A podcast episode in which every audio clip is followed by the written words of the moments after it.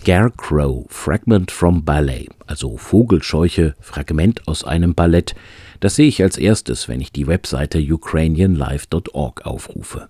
Darüber steht etwas kleiner der Name der Komponistin, Stefania Turkiewicz.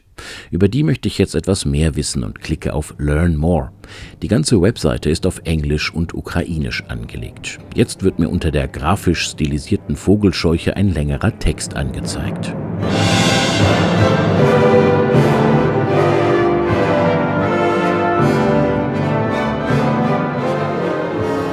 Stefania Turkiewicz war die erste ukrainische Komponistin, erfahre ich in dem englischsprachigen Text. Ihre Ballettmusik, die Vogelscheuche, stammt aus dem Jahr 1976 und war ihre letzte dieser Gattung. Das Werk ist nur fragmentarisch überliefert und wurde erstmals im Januar 2023 im ukrainischen Lviv aufgeführt. Wow, das macht mich jetzt neugierig. Listen in the App steht da drunter. Aha, ich muss also erst eine App auf meinem Smartphone installieren. Am PC kann ich die Musik leider nicht hören. Das wundert mich ehrlich gesagt ein bisschen.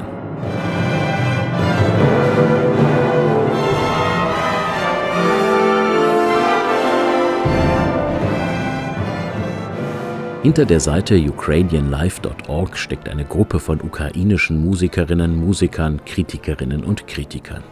Sie wollen ukrainische Musik der ganzen Welt zugänglich machen. Über 200 Audios und auch Videos soll diese Seite enthalten, dazu mehr als 60 Komponistinnen und Komponisten aus der Ukraine.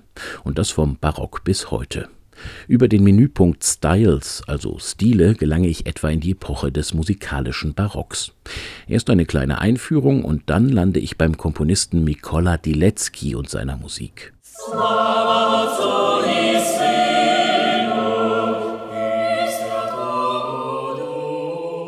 Diese Requiem-Liturgie von Mikola Dilecki klingt irgendwie vertraut nach mitteleuropäischer Mehrstimmigkeit. Es mischen sich aber auch einige Farben aus der Musik der griechisch-orthodoxen Kirche darunter. Ich muss gestehen, kaum einer der Namen der Komponistinnen und Komponisten dieser Webseite ist mir geläufig. Und so klicke bzw. touche ich mich weiter quer durch gut 300 Jahre ukrainische Musikgeschichte. Neben dem Menüpunkt Styles kann ich auch die Namen der Musikerinnen und Musiker direkt auswählen oder das Ganze nach Genres sortieren. Ich suche mir mal ein Stück elektronische Musik aus.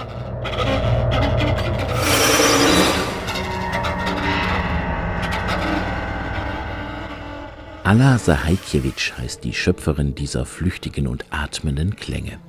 To Escape, to Breathe, to Keep Silence heißt ihr Werk aus dem Jahr 2002.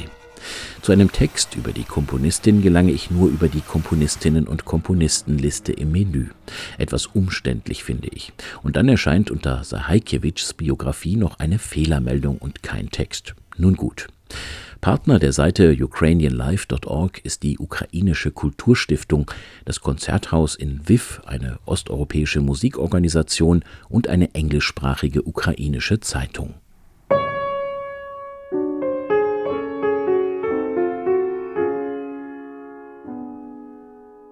In der Kategorie Romantik habe ich diese Elegie Opus 41 für Klavier von Mikola Lysenko gefunden.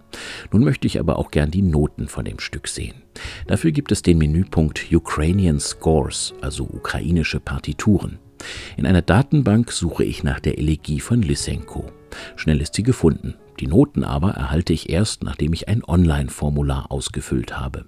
Nachdrücklich weisen die Macherinnen und Macher der Seite darauf hin, dass mit der Aufführung ukrainischer Musik weltweit der Kampf gegen die russische Invasion im Land unterstützt werden soll.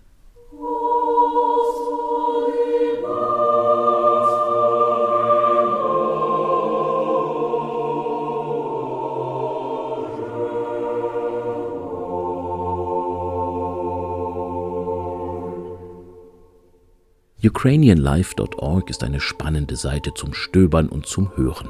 Als User erhält man kostenlos Zugang zu vielen qualitativ guten Aufnahmen ukrainischer Musik der letzten 300 Jahre.